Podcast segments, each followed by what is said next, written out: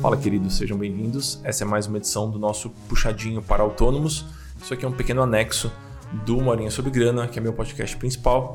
A ideia aqui no nosso Puxadinho é trazer algumas reflexões que são interessantes, que são relevantes para quem trabalha por conta. A maior parte dos conceitos que eu trago por aqui surgem a partir de discussões que eu tive com a turminha do Finanças para Autônomos, com os alunos do Finanças para Autônomos que é um dos meus programas de acompanhamento. E hoje não é diferente, eu quero trazer para vocês o conceito de ROI, que é o Return Over Investment, ou retorno sobre o investimento. A ideia é muito simples, mas a gente pensa pouco sobre isso, na minha opinião. A ideia é, dado que eu vou gastar algum recurso que é finito, então eu vou gastar tempo, vou gastar energia, ou vou gastar dinheiro, quanto que aquele dispêndio vai me trazer em retorno? Então, vou gastar 10 reais com isso. Por eu ter gasto esses 10 reais, o que, que vai voltar para mim? São os mesmos 10? É menos do que 10? É muito mais do que 10? Essa é uma reflexão poderosa e interessante.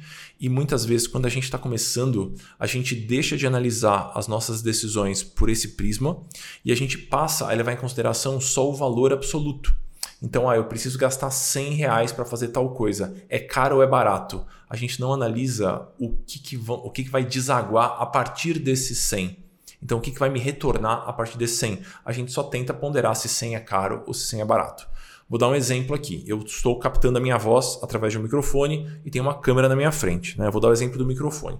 É um microfone básico que acima da média de uma pessoa que não trabalha com internet ou que não produz conteúdo para internet também, né? Então, não é um microfone que uma pessoa que faz reuniões via Zoom vai comprar. Custa mil reais, mais ou menos, né? Mais uma interface de som que custa mil e quinhentos reais. Então, eu gastei dois mil e quinhentos reais para ter essa estrutura aqui sempre montada na minha frente, né?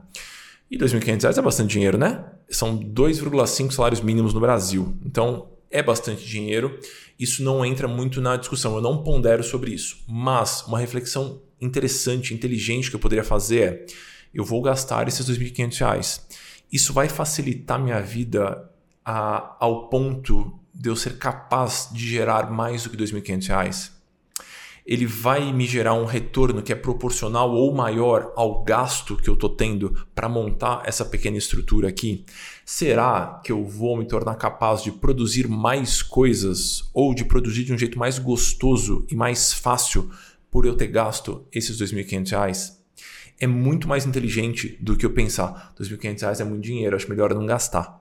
Geralmente, quando a gente está começando, a gente adota essa postura de mão fechada, né? Eu não quero gastar porque tá tudo meio que meio que incerto ainda e nem sempre é uma decisão interessante. Então, por eu ter a estrutura sempre montada, prega, literalmente pregada na minha mesa, eu acabo produzindo mais, porque a fricção que eu teria para montar uma estrutura de microfone e ter que conectar tudo no computador e ter que fazer depois mil edições porque o som não ficou legal, ela não, não vale os R$ 2.500 no meu cenário aqui.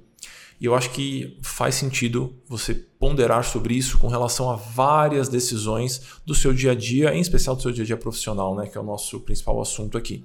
Isso vale para tempo, isso vale para energia, isso vale para dinheiro, vale para qualquer recurso finito. Ao invés de analisar o valor absoluto de alguma coisa, pense no retorno que aquilo poderia te trazer. Claro que a gente não vai adotar uma postura ingênua e utilitária perante a nossa vida inteira e começar do tipo, ah, mas se não for dar retorno, não vou fazer nada. Não é por aí, mas talvez essa possa ser um, um exercício é, interessante para que você tome decisões cada vez melhores. Né? Vou dar um outro exemplo aqui com relação a, a tempo. Né? Eu recebo muitas vezes as mesmas dúvidas. Então, vou dar um exemplo do outro programa de acompanhamento, que é o Dinheiro Sem Medo. Né? Existe ali os títulos do Tesouro Direto, né, que é um investimento muito popular no Brasil. E são investimentos públicos, né? Então você está emprestando dinheiro para o governo e a, eventualmente esses, esse valor que você colocou lá ele oscila. Né?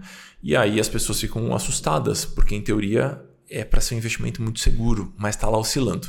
Essa é uma questão que chega na casa das dezenas de vezes por mês, para mim, por conta dos alunos. Né? Eu poderia ficar respondendo essa questão Sempre. Porque os alunos chegam, eles têm direito de mandar quantos e-mails eles quiserem, eles mandam os e-mails e eu vou lá e respondo.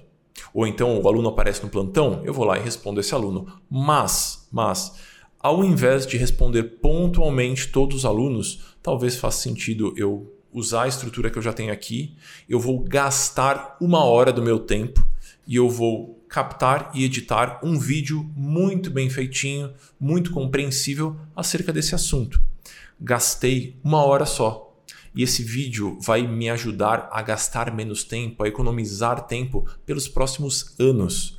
Então, na minha, na minha opinião, do jeito que eu vou tomar decisões ali, é um ROI altíssimo. Né? O retorno sobre esse investimento de uma hora ele é altíssimo. O termo ROI está ganhando uma certa popularidade e eu acho ótimo, é porque ele é muito comum no ramo da publicidade. Então, todo mundo que mexe com anúncios no Facebook ou no Instagram, ou qualquer rede social, está muito familiarizado com isso. Coisas do tipo, bom, eu vou gastar mil reais em publicidade. Quantas vendas eu vou fazer a partir desses mil reais? Então é um exemplo um pouquinho mais, mais simplório de ROI. Eu não queria trazer só esse exemplo para vocês, eu queria que vocês utilizassem essa inteligência de ponderação para tudo na vida de vocês. Então, para as decisões que são mais financeiras, para as decisões que são profissionais, para as decisões que envolvem tempo, que é um recurso preciosíssimo né, e raro. Então, eu acho que isso pode ser um, algo muito interessante. Às vezes, faz sentido abrir um pouquinho a mão uh, ah, para gastar um pouquinho mais de tempo, de energia, de dinheiro neste momento e economizar ou ter um retorno muito maior lá no futuro. Tá bom? Essa é a minha reflexão de hoje, queridos. Fiquem bem aí. Até mais.